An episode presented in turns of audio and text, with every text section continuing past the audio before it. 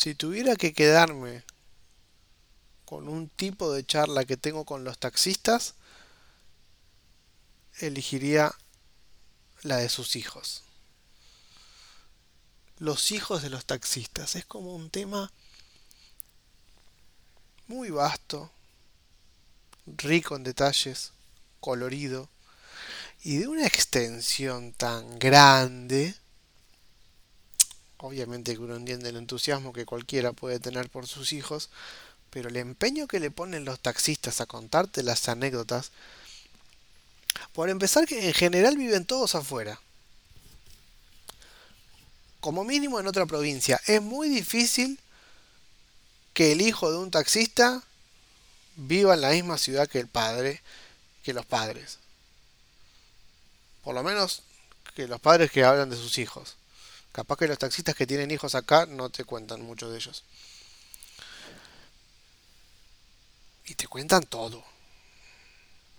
Con lujo de detalles que son imposibles de retener si vos vas con la cabeza apurada. Ahí tocó bocina un taxista. Te pasean por todos lados. Eh, y vos te sentís medio un tarado de cabotaje.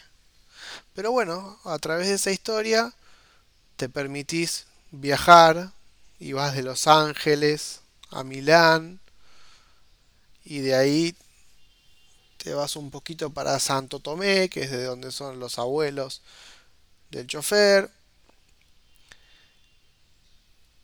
Y viene el pasado, el bendito pasado. ¿Cómo es probable que, un tipo te hable tanto en tan poco tiempo de alguien, te lo resuma tan, tan acertadamente y recorra puntos muy diversos? Y de golpe te das cuenta que te sintetizó su vida, la de él y la de sus padres, y no pasamos ni dos semáforos. Tiene una capacidad narrativa, de relato oral. No sé cómo llegamos tan rápido al nudo de la vida de una persona de la que no sé ni el nombre. Bueno, el nombre sí lo sé. Y la fotito.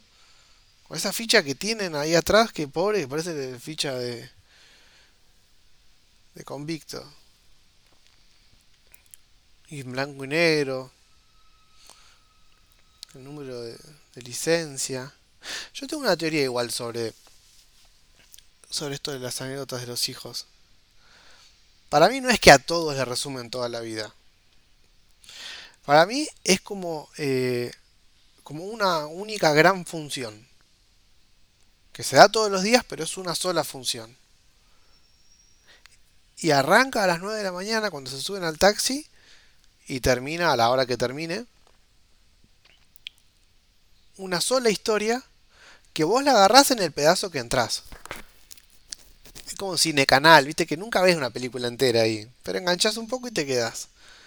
Entonces yo creo que al pasajero anterior le contó hasta que tenía tres hijos. Y como fue un viaje corto, no avanzó mucho. Y cuando subo yo, mira por el espejito y me dice, sin ningún preámbulo, Vos sabés que mi hija más chica se fue a vivir a Uruguay. Y vos te quedás mirando. ¿Y vos estás en pareja? Ah, no me digas. ¿Y no quiere hijos? Vos tampoco. Ya le va a dar ganas. Es la naturaleza. Con los años le van a venir las ganas de tener pibe. ¿A vos decís que no? Pero qué lástima. Y uno piensa, ¿por qué me tenés lástima, Ernesto? Que ahora ya sé tu nombre por la ficha. Si hace cinco minutos no sabía ni que existía. De hecho, cuando me, bajé el cordón, porque no venía ningún auto, y andaba, venían a todo lo que da, y te hice señas, medio que tuviste que clavar los frenos de golpe, porque me había metido un poco en la calle, es cierto. Eh, pero me miraste con una cara de orto tremenda.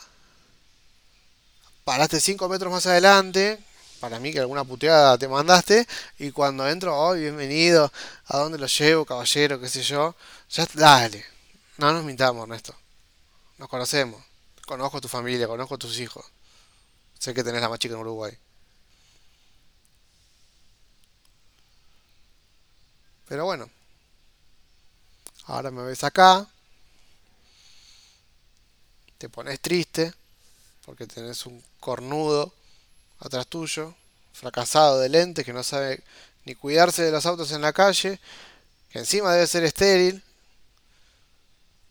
y te cuenta que no quiere tener hijos. Estos pasajeros. ¿A dónde vas? A retiro. ¿A retiro? No, para allá no voy, flaco. No, después un quilombo salir. Chao, gracias. Son una cosa de lindo los taxistas. Ay, Dios, una gana de escucharlo a Babi.